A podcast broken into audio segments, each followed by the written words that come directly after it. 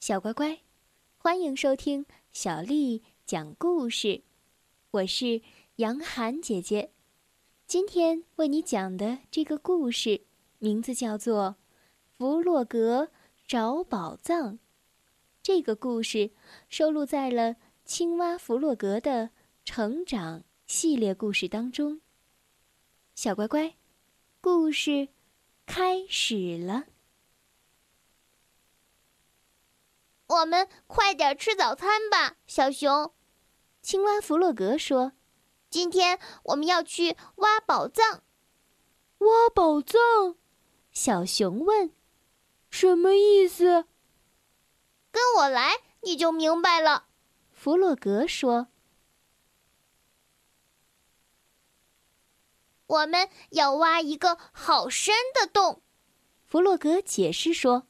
我们要一直挖呀挖呀，直到我们发现宝藏。要是根本没有宝藏呢？小熊说：“宝藏总是有的。”弗洛格说：“我保证。”说着，弗洛格停下来，指着地面：“我们要在这儿发现宝藏，就在这儿。”你怎么知道的？我就知道嘛。弗洛格开始挖了，小熊看着，心里挺羡慕的。看起来这是一个非常艰巨的工作。只一会儿，弗洛格就累了。小熊，现在轮到你了。小熊有点犹豫。但是，还是拿起了铲子，勇敢地挖了起来。可是，这把铲子对于小熊来说太大太重了。哎呀，这不行！照这样的速度，我们永远也找不到宝藏。还是给我吧。就这样，小熊看着弗洛格挖，他挖的越来越深。小熊几乎都看不见它了。嗯，弗洛格，弗洛格，有宝藏吗？小熊问。啊，不，还没有。弗洛格的声音从遥远的地方传过来。小心一点，小熊，一块石头来了。但是小熊听不见，它把身子探到洞口。然后，他掉进去了。他们坐在深深的、黑暗的洞里。弗洛格，我饿了。小熊说：“我想回家。”我们不能。弗洛格平静地说：“这个洞太深了，我们爬不出去，我们被困住了。”小熊开始哭了。呃，我们会永远在这里吗？弗洛格也吓坏了，他不知道该怎么去安慰小熊。我再也不能和老鼠去钓鱼了，还有，野兔会多么想念我呀！勇敢些，小熊，我们来呼救吧，一定会有人听见的。就这样，他们叫呀叫呀，但是还是没有人来。接着，弗洛格有了一个新的主意：“我们来唱歌吧，让我们来唱一个坐在洞里的歌，鼓励自己。”月亮升上来了，夜晚来临了。弗洛格和小熊唱了又唱，直到他们都累了，睡着了。虽然他们离自己那温暖的小床那么遥远。第二天一大早，鸭子出来散步时，走过了一个大土堆。啊，多奇怪呀！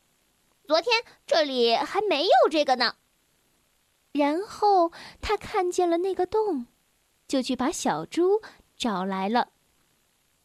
小猪趴在洞口，朝下面喊道：“喂，有谁在里面吗？”“我们，我们在里面。”弗洛格和小熊叫起来：“是我们，是弗洛格和小熊，我们出不去了。”我想，我们应该去把老鼠叫来。”小猪说。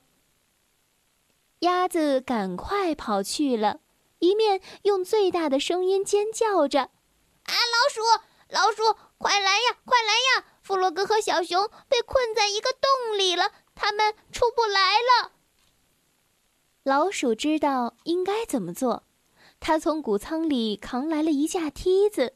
和鸭子一起飞快地来到了事故现场。老鼠把梯子放到洞里去，这个洞真深呀，梯子一下子就看不见了。爬上来，小熊！大家叫着。还有弗洛格，你要跟着爬上来，不要害怕，我们会帮你们出来的。小熊非常小心的。开始爬梯子，当他接近洞口的时候，朋友们把他拉到了安全的地方。接下来轮到弗洛格了。看到弗洛格的头出现在地面上，每个人都非常的高兴。当老鼠帮弗洛格爬出洞时，大家高兴的大叫。可是你们到底在下面做什么呢？野兔焦急地问道：“这么深的一个洞，真的是很危险呀！我们必须马上把它填上。”是我，我答应小熊，我们会在那里找到宝藏。但是那里什么也没有。现在那只是一个大大的没有用的洞，这是我的错。”弗洛格失望地说。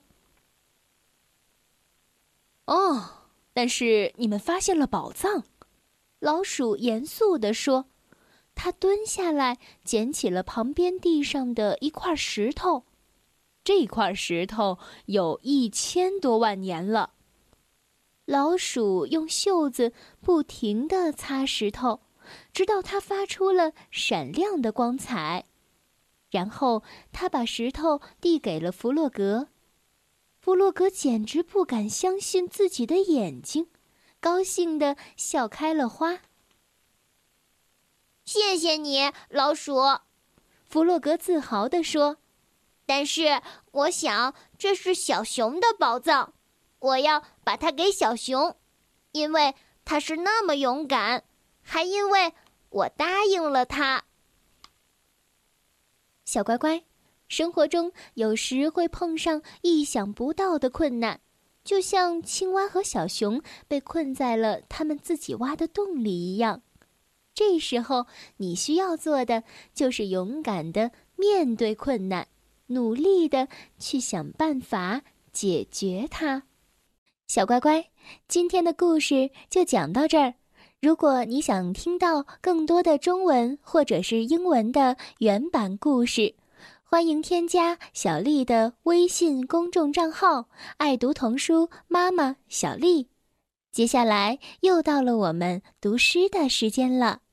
今天为你读的这首诗是唐朝大诗人杜甫写的绝句。绝句，杜甫。两个黄鹂鸣翠柳，一行白鹭上青天。窗含西岭千秋雪，门泊东吴万里船。绝句，杜甫。两个黄鹂鸣翠柳，一行白鹭上青天。窗含西岭千秋雪，门泊东吴万里船。绝句。